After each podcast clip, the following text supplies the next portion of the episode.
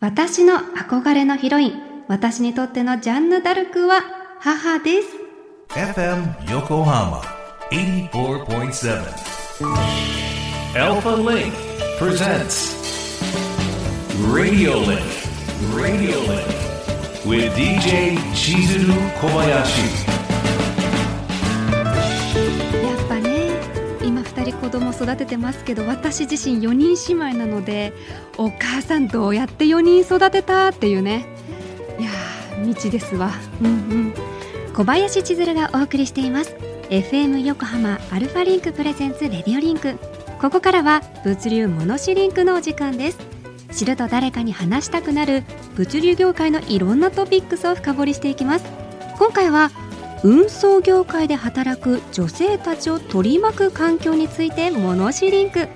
先週に引き続き運送業界のジャンヌ・ダルクこと株式会社スペースの代表村井美恵さんをゲストにお迎えしております。リモートでのご出演です。改めましてよろしくお願いいたします。こんにちは。株式会社スペースの村井です。どうぞよろしくお願いいたします。先週は村井さんがね代表を務めていらっしゃる株式会社スペースやスペースが展開する日本初のサービスドラ吉についてねお話伺っていきましたが改めてね今週初めて聞くっていう方のためにドラ吉がどんなサービスなのか簡単にご説明ください。はい。え簡単に言いますとドラ吉は日本初のえ運送会社同士の敷地のシェアサービスです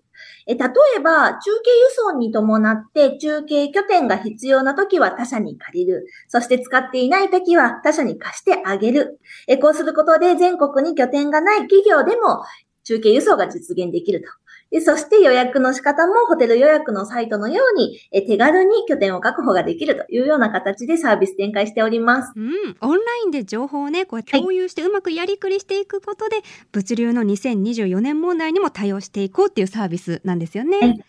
以前番組でもお伝えさせていただいたニュースなんですけれどもこのドラ吉で村井さんは出る女性起業家ビジネスコンテスト2023の1位を見事受賞されました。おめでとうござい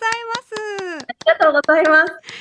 受賞後の心境いかがでしたか？ありがとうございます。まずこのコンテストって二次選考で行われました。うんうんうん、選考は書類だったので通過して、8名に絞られるよっていう話だったんですが、8名のファイナリストの方たちの中に残ったっていう連絡が入った時はすごく嬉しかったんですけれども、うんうんうんうん、え、を見ますと、この女性起業家の中では有名人ばっかりで、どうしましょう、私というような、えー、思っておりましたが、まあ、この方たちと共に並べたことというところをまず、えー、光栄に思って、えー、挑んだというようなコンテストでございました。また、最終選考はですね、投票制でございましたので、この投票制によって、えー、一応、えー、優勝をいただけたというような形でございますが、あのー、社会課題への重さを周知できたこととともに、ドラ吉に対して高評価をいただけたことが、やっぱり投票一票につながって優勝につながったというふうに思っており、大変嬉しく、そして応援してくださった方々には、もう本当に感謝の気持ちでいっぱいです。うんそういった村井さんの優しい熱い思いがきっとね、優勝につながったんですね。いや、本当におめでとうございます。ありがとうございます。今週は運送業界のジャンヌ・ダルクとも言われる村井さんに運送業界で働く女性たちを取り巻く環境についてのお話を伺っていきたいと思っているんですがまず運送業界で働く女性の人数っていうのが増えているのか減っているのかなどそのあたりの現状ですね。村井さん現場でどう感じていらっしゃいますか？ありがとうございます。あのやっぱりまだまだ少数だとは思います、うんうん、えー、最近ではトラックガールの子たちが、えー、SNS 発信をしてもう本当に何万人のフォロワーを抱えているっていうような大勢いらっしゃいますので、まあ、この方たちが少しでも増えて、ぜひぜひ PR していっていただけたらなっていうふうには、私自身も思っております。ただですね、やっぱり長距離便に携わっている方が多かったりですとか、えー、いろいろな PR にはなるものの、独身の女性だけが増えただけでも、やっぱり、あの、増えたとは言えないと思っておりますので、あの、前回に続き必ず日帰り化を実現させて、え体力的にも時間的にも女性が活躍できる場として、えー、邁進していこうと思っております。あの、先週もちょっとね、お話ありましたけれども、日帰り化について簡単にまたご説明お願いします。はい、ありがとうございます。えー今の長距離便ですと、泊付き運航と言われておりまして、うん泊というのは1泊2泊のことですね。あなので、えっと、関東、関西をつなぐだけでも、だいたい2泊3日運航ぐらいで、皆さん、あの、輸送をされております。ーうんこれを中継輸送によって日帰りが実現できていくと、まあ女性にとっても優しいし、労働環境の負荷、低減というところにおいても、あの、男性にとっても、えー日帰り化が実現できるというような形で、日帰り化とは、やはりあの、家に帰ることということですかね。なるほどなるほどいやもうねすごく今私自身もね子供を育てているのでわかるんですけど、子供を抱えているとその箔付きっていうのはかなり厳しいものがありますよね。え村井さんご自身も2児のはい。母でいらっしゃり、はい。仕事に育児に奮闘中ということで、もう親近感しかないんですけど あの子育てをされる前と今とで、ご自身の働き方にどんな変化ございましたか？やっぱりですね、私自身もこの物流に絡めて言いますとうん、EC サイトめちゃくちゃ使うようになりました。わかる。私もです。ですよね。うんうんで、この、まあ、コロナもありましたし、まあ、産後すぐの頃っていうのはもう体もボロボロでございますので、外にも全然出たくない。うんそう、本当そう。出れないではなく出たくないそうそうそうそう、わかる。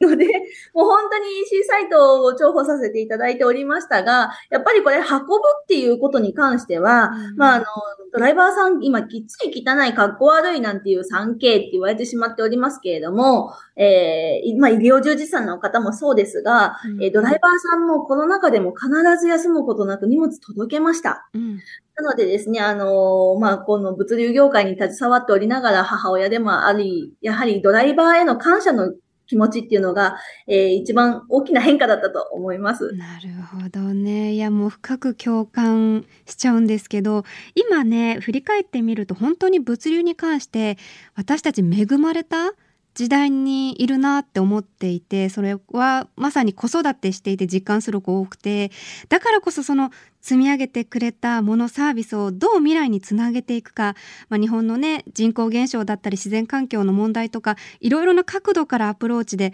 考えていかないとですよね。ね。もう3日間物流が止まると、あの、日本の商品、お店から消えると言われておりますの、やはりこれは血液と一緒で流し続けなければいけないと強く思っております。本当ですね。あの運送業界で働く女性の現在の労働環境について改めて村井さんはどんなご意見をお持ちですか？こちら、その物流って言いましても、私の置いているポジションはですね、あの、長距離ドライバーのお話をちょっとさせていただこうかなと思いますが、やっぱり長距離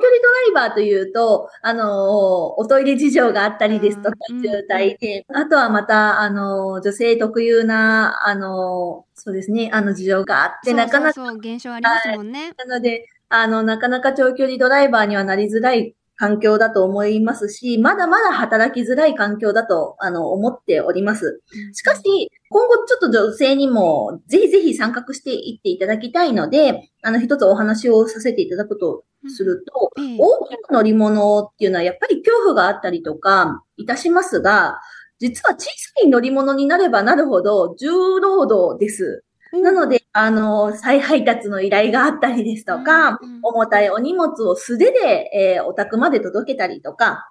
なんですが、実はあのトレーラーという乗り物は運転するだけで乗せ下ろしとかも担当者が行います。なので、トレーラーの方が労働環境的にはとても優しいんですよね。運行管理者の意見を言えば、片道250キロ、まあこれが日帰り可能距離となっておりますが、この輸送は、えー私たち配車マンが組み立てた、えースケジュールとさほど誤差が出ません。なので、その私たちが出した計画通りに進むことができる、えー250キロの範囲で日帰りをしつつ、まあ渋滞も全部考慮されたうちで、あの、お家に帰ることができれば、おトイレ事情とかも、えー考慮されますので、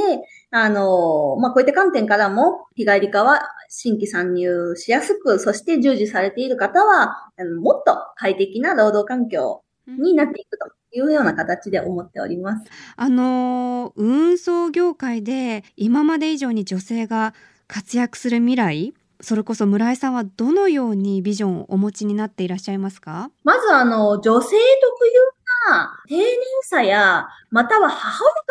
というのかもわかんないですが、時間配分の賢さというんですか、うん無駄のなさっていうところは間違いなくこの運行や物流においては重宝されます。なので、あの、ぜひぜひ、あの、運送業界に参画していただきたいなというふうに思っております。そして、やっぱりトラックドライバーというのは、あの、一般事務職よりも基本給の水準が高いです。なので、一家庭ずつ生活水準を上げていってもらって、消費も上がって経済の活性化になるといいなっていうふうに思っております。で、まあ、そのためには、あの、男性だけが働ける環境というイメージを一生懸命私も払拭してまいりますので、ぜひ、あの、皆さんと一緒に働け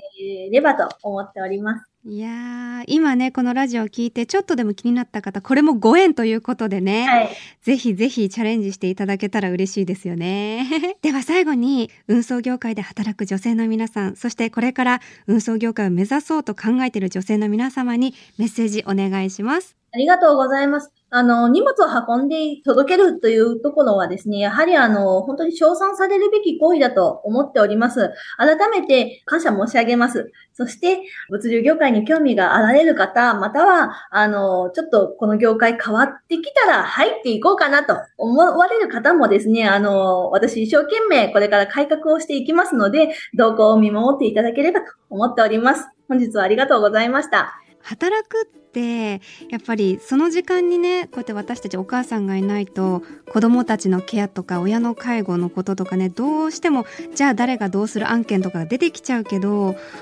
うやって今村井さんのような希望のある言葉をかけていただけるとなんだろうな社会にもっと関わりが持てる人材がいることそれで救われる現場があるでしょうから未来の働く形がより豊かなバリエーションサポートが生まれることを一働くママとして応援していきたいと思います。ありがとうございます。いや村井さん今回はどうもありがとうございました。はい、ありがとうございました。本日は株式会社スペースの代表村井美恵さんにお話を伺いました。今回の物流モノシリンクは運送業界で働く女性たちを取り巻く環境についてお届けしました。